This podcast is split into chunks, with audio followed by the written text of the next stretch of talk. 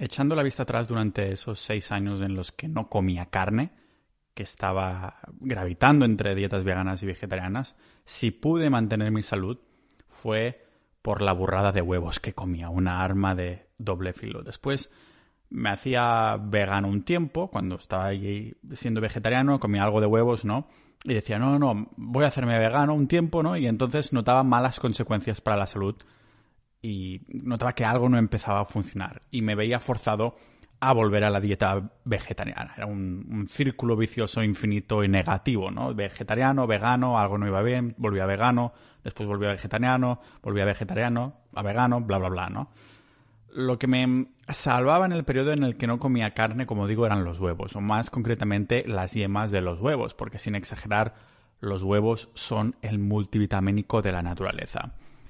Como era la única proteína de producto de calidad que me estaba metiendo, algo que, que de alguna manera sabía porque lo notaba, me había llegado a comer hasta 12 huevos diarios de forma recurrente, o sea, cuatro por cada comida que hacía, porque entonces comía tres veces al día.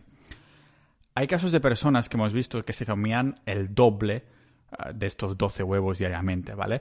Y lo que me jode de estos artículos es que los usuarios siguen comentando las mismas falacias de siempre.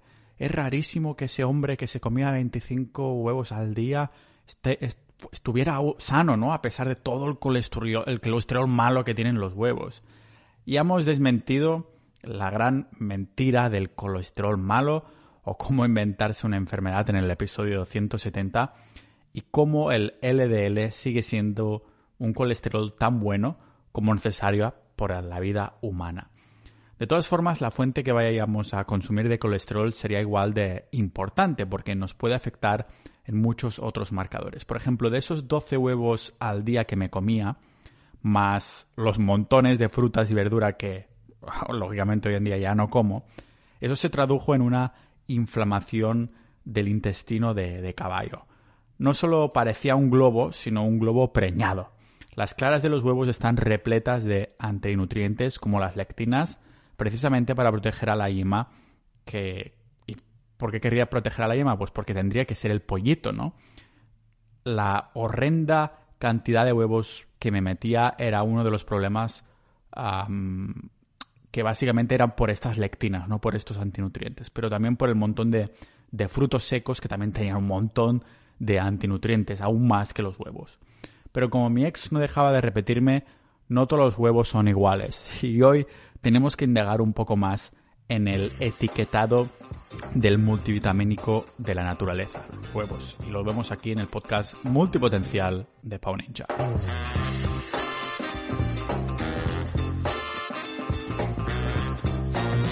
Como siempre, antes de empezar, tengo que dar las gracias a todos los miembros de Sociedad.ninja, la comunidad del podcast, que por cierto tenemos un canal de permacultura que la permacultura es un poco planificar cómo quieres estructurar tu huerto, tu, granja o tu espacio abierto, ¿no? Y lógicamente, no sé por qué muchos de nosotros queremos tener ahí nuestras gallinas, nuestras lo que sean, ¿no? Tener nuestro espacio y los huevos que vamos a tratar hoy, aunque vamos a centrarnos más en el etiquetado y las gallinas camperas y estas cosas, pues una, es una de las cosas que podemos hablar en ese canal de, de permacultura que tenemos dentro de Sociedad Ninja. Así que nada, dar las gracias a los miembros de Sociedad.ninja. Si queréis apoyar el podcast como lo hacen ellos, ah, podéis ir a Sociedad.ninja y haceros miembros por menos de lo que cuesta una cerveza en Suecia al mes. Será una manera de apoyar económicamente para que pueda seguir haciendo estos episodios de divulgación y gratuitos, pero también además os doy episodios exclusivos cada semana con invitados mayoritariamente, hablando de cualquier tipo de cosas. Hablamos ahí de Bitcoin, de carnívora, de, ah, de la gestión del conocimiento, de un montón de cosas. Así que muchísimas gracias a los miembros actuales de Sociedad.ninja.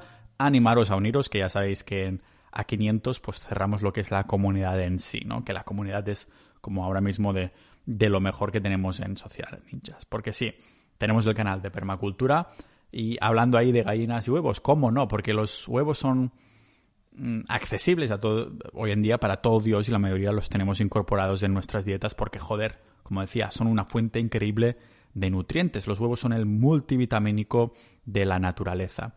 Desafortunadamente su densidad nutricional depende directamente de lo que se alimentó la gallina. Así ya podéis imaginaros por dónde irá el capítulo de hoy. Si una docena de huevos te cuesta 4 euros, otra docena te cuesta 1,5 euros y vas justo de presupuesto, tirarás por los baratos, claro.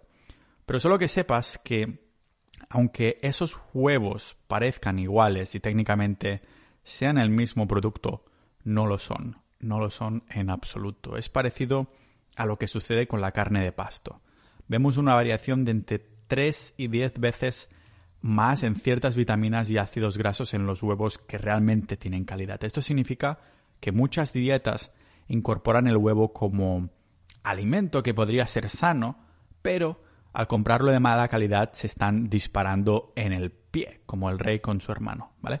Si sabemos comprar huevos de gallinas que valen la pena, claro que estamos pagando tres veces más por esa docena de huevos, pero estamos obteniendo mucho más que tres veces la cantidad a nivel de vitaminas. O sea, a lo mejor estás pagando tres veces más, pero obtienes ocho veces más en cuanto a densidad nutricional. O sea que pagando esos cuatro euros por la docena incluso te está saliendo barato en cuanto a densidad nutricional.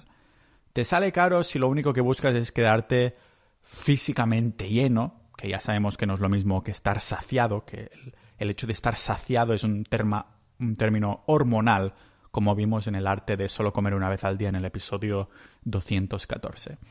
Si lo único que quieres es llenarte la barriga, entonces cómprate una bolsa de patatas, ¿vale? Ni, te mires los huevos, para decirlo así. Desde que en 2004 la Unión Europea empezó a, meter mano, gracias a Zeus ahora es más fácil distinguir cómo se tratan las gallinas tanto por el espacio en el que están como también por cómo se alimentan. Lo que la mayoría ya sabéis es que cuando abrimos la caja de cartón de los huevos para en el supermercado donde sea para mirar el estado, cada uno de estos huevos está sellado con una numeración. Hay ahí un número, ¿vale? El número es el que todos nos fijamos, aparte de si los huevos están rotos o no, y el discutiblemente más importante, aunque hay mucho más allá, ¿vale? Tenemos una lista, de un, número, una serie numérica y el primer número es en el que nos fijamos, que puede ser un número que es el 0, o el 1, o el 2, o el 3. ¿Vale? El número 3 es de las gallinas enjauladas, significa que esos huevos vienen de gallinas enjauladas, que ya sabemos que, bueno, eso es una aberración. Por esto ha habido muchas críticas y empresas como Mercadona, que para 2013 o fechas específicas han anunciado que ya no van a vender más huevos, más huevos del número 3 la Unión Europea ha ampliado el mínimo requerido por jaula, aunque sigue siendo al menos... es de menos de un metro cuadrado. Me parece que ahora está a 750 centímetros, ¿vale? Y uno no entiende por qué no e, lo erradican del todo, ¿vale? Espero que llegáramos en algún punto en la próxima década en el que simplemente las jaulas estarán prohibidas a nivel europeo en general. Después tenemos el número 2, que vendrían a ser gallinas en el suelo, pero con un poco de espacio y que ahí caben nueve gallinas por metro cuadrado, ¿vale?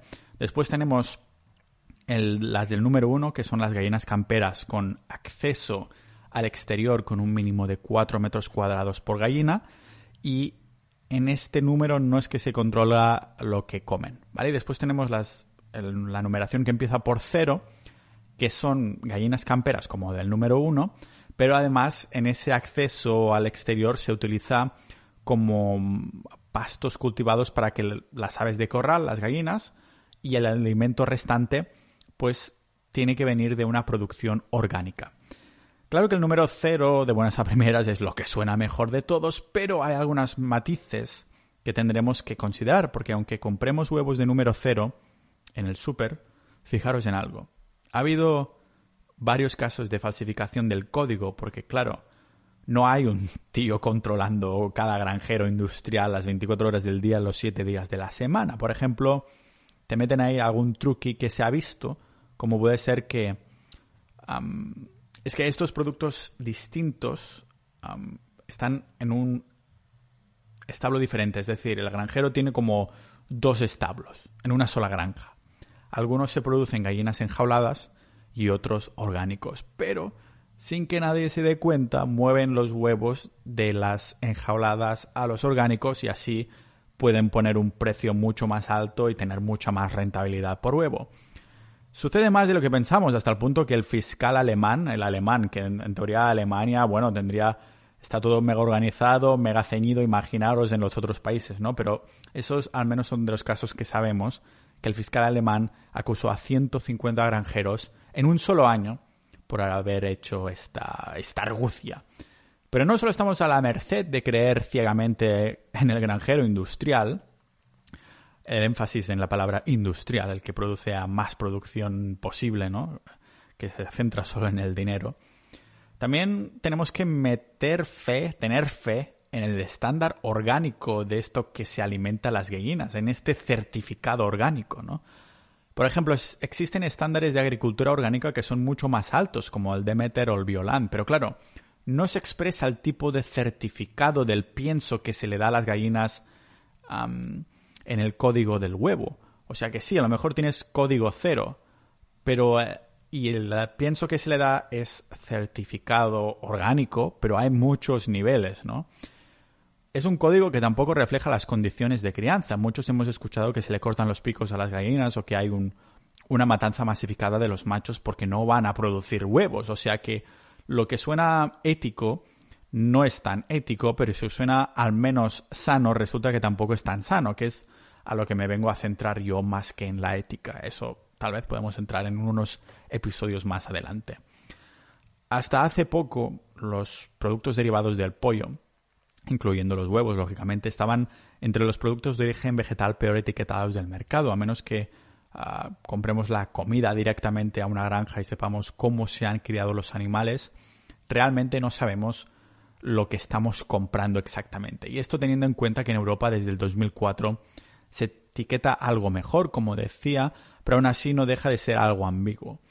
En algunos paquetes, aparte de la numeración que hay en el huevo, también se permite se permiten como el lujo de poner expresiones de marketing, expresiones del rollo orgánico o sin antibióticos ni hormonas o alimentado con vegetales, etcétera, ¿no? Todos estos, estos conceptos, sí, suenan muy bonitos, pero a su vez no significan nada. Que un pollo sea orgánico solo quiere decir que ha sido alimentado con piensos certificados de esta manera. Imagínate que te vendo opio y te digo que tiene un certificado 100% orgánico. Esto no hace que de pronto esta droga sea 100% buena para tu salud, ¿vale? Nos digan que las gallinas se le han ah, se le han dado solo pienso orgánico, vale. Esto no significa que se haya criado siguiendo su dieta natural. Le hemos dado pienso orgánico. Ah, es orgánico, no pasa nada. Un momento. ¿Pero qué es esto exactamente del pienso que le estás dando? No significa que haya seguido la dieta natural de la gallina. Y mucho menos significa que la calidad de la carne o los huevos tenga que ser superior. Claro que si se alimenta a las gallinas de una dieta que no es la suya de buenas a primeras, será mejor que al menos sea de una dieta orgánica para eliminar, o más bien para minimizar, el factor de pesticidas y toxicidas de su comida, por ejemplo. Pero esto no quiere decir que tenga que ser bueno o correcto.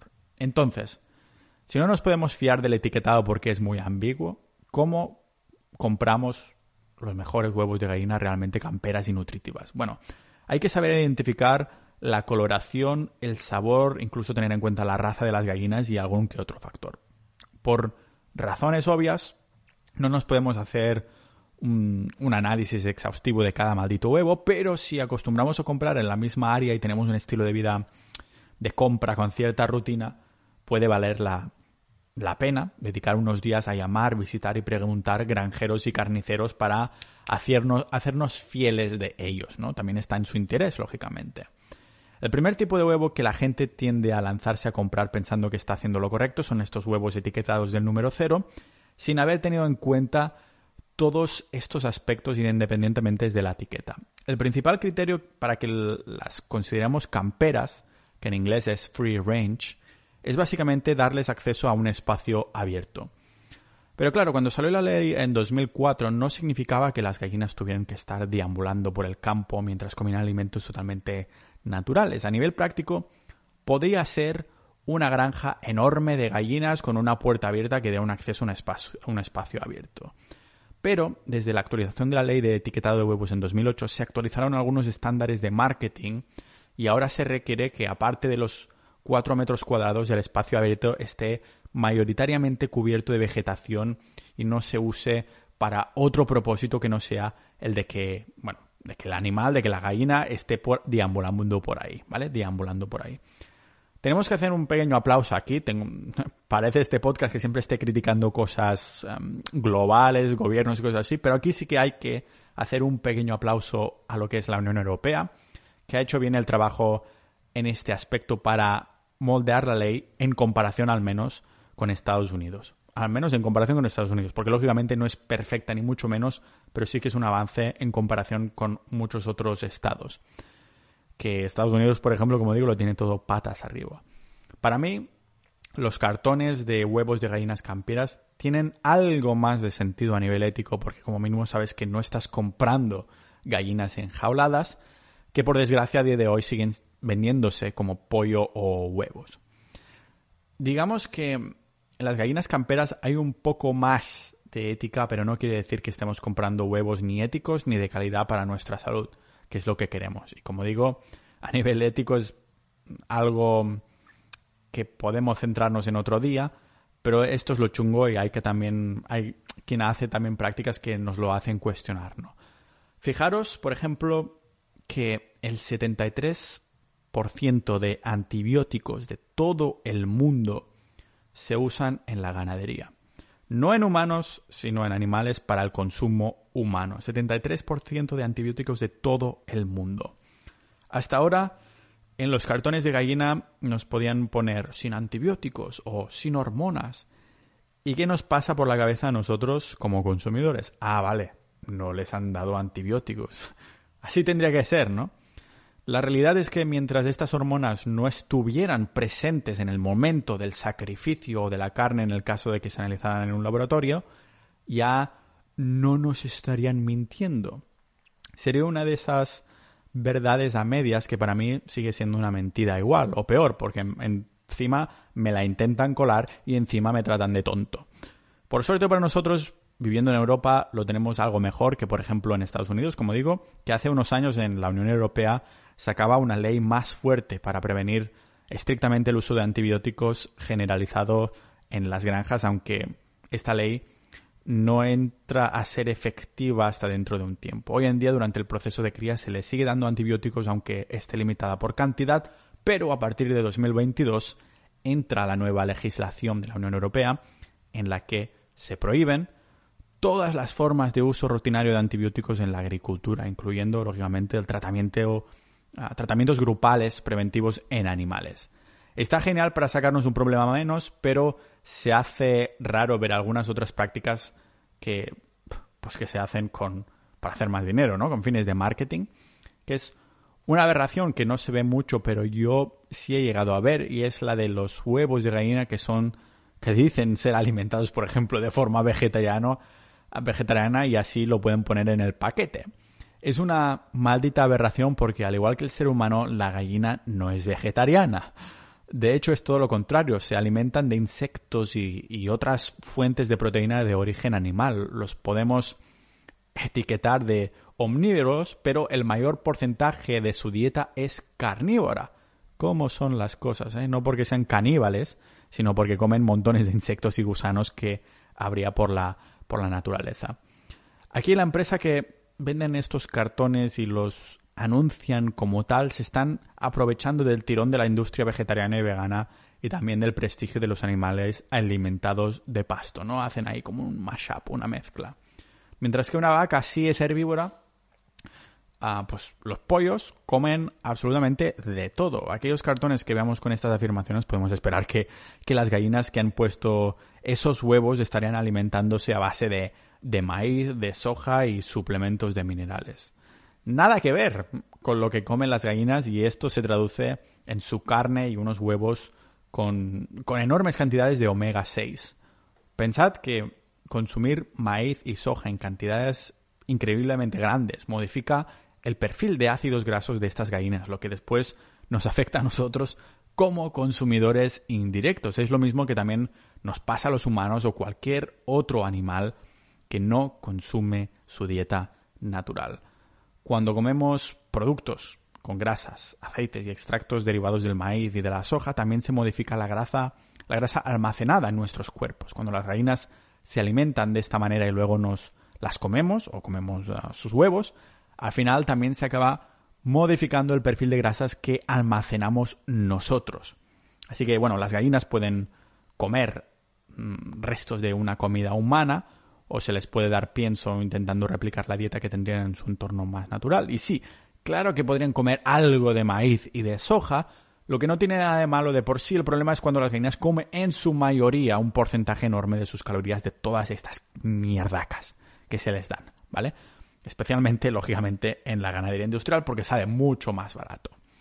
Con todas estas estrategias de marketing, pues no deja de ser marketing despectivo, comprar unos huevos de gallina de calidad de verdad, de calidad de verdad, pues es algo más difícil. Lo mismo pasa con el mayor, la mayor parte de, de carne animal, aunque es verdad que comprar ternera de pasto es mucho más fácil. Existe esa dificultad especialmente con las gallinas y los cerdos porque por su dieta omnívora natural, alimentarlos es mucho más caro y porque una dieta omnívora da muchas interpretaciones y un cajón desastre para, para los que solo piensan en beneficiarse económicamente. El consumidor medio está pagando un precio totalmente injustificado por carne de pollo y huevos llamados camperos o gallinas libres, pero que en verdad dista mucho de la máxima calidad posible. Al otro lado de la moneda, si somos capaces de encontrar una granja y nos gastamos la misma cantidad de dinero o tal vez un poquito más, podemos encontrar huevos que realmente valgan la pena. En general, los huevos de gallinas que, que son realmente ecológicos, buenos para la salud, suelen ser algo más pequeños que los que podemos encontrar en el supermercado. Algunas veces sí que tienen unas dietas con un poquito de grano orgánico, pero también es posible conseguir pollos alimentados exclusivamente de manera natural sin suplementos de ningún tipo. Así que bueno, esperad dejaros más pasta, pero para mí vale la pena. La peña se deja el sueldo en suplementos, en multivitamínicos que su cuerpo termina no absorbiendo. En cambio, con unos huevos de calidad tienes el multivitamínico de la naturaleza por mucho menos y con vitaminas más biodisponibles. Así que, ¿cómo sabemos a simple vista cuáles comprar? ¿Qué huevos comprar? Lo que recomendaría es comprar los huevos que tengamos accesos tanto, tanto de granjas como supermercados publicados que tengáis por alrededor, ¿no? Como que se publicitan de alguna manera diciendo huevos de gallinas felices o cosas así. Comprarlos y analizar su color y sabor. Si probamos los huevos camperos notaremos que tienen un sabor mucho más complejo. Y no solo esto, sé que es algo ambiguo, ¿vale? Pero no solo esto. Quien notará más la calidad son los que tienen algún tipo de intolerancia alimentaria a los huevos, aunque lógicamente serán reticentes a probarlos, así que no los podemos usar como cobayas que después nos encasquetan la muerte o el viaje al hospital a nosotros, ¿vale? Aquellos que son intolerantes a la lactosa pues acostumbran a tener una relación muy diferente si beben, por ejemplo, leche sacada de una vaca que la que hay en los cartones de leche del supermercado. Lo mismo pasa con los huevos de calidad, que se lo digan a mi ex. Pero claro, el sabor, como digo, es algo ambiguo, así que yo me centro mucho más en el color de la yema. Tiene gracia, pero ocurre con, todos los productos frescos de origen animal. Como más oscuro sea el color, más calidad. Por ejemplo, para saber si la carne es de pasto, la, podéis comparar carne del supermercado y pasto con carne realmente de pasto que lo sabéis de buena fuente y veréis que el color de la carne de pasto, las partes que tendrían que ser blanquitas, en verdad son amarillas. Esto es pasto de calidad en comparación con el del supermercado que es color, la parte blanca es muy, muy, muy blanca, ¿vale?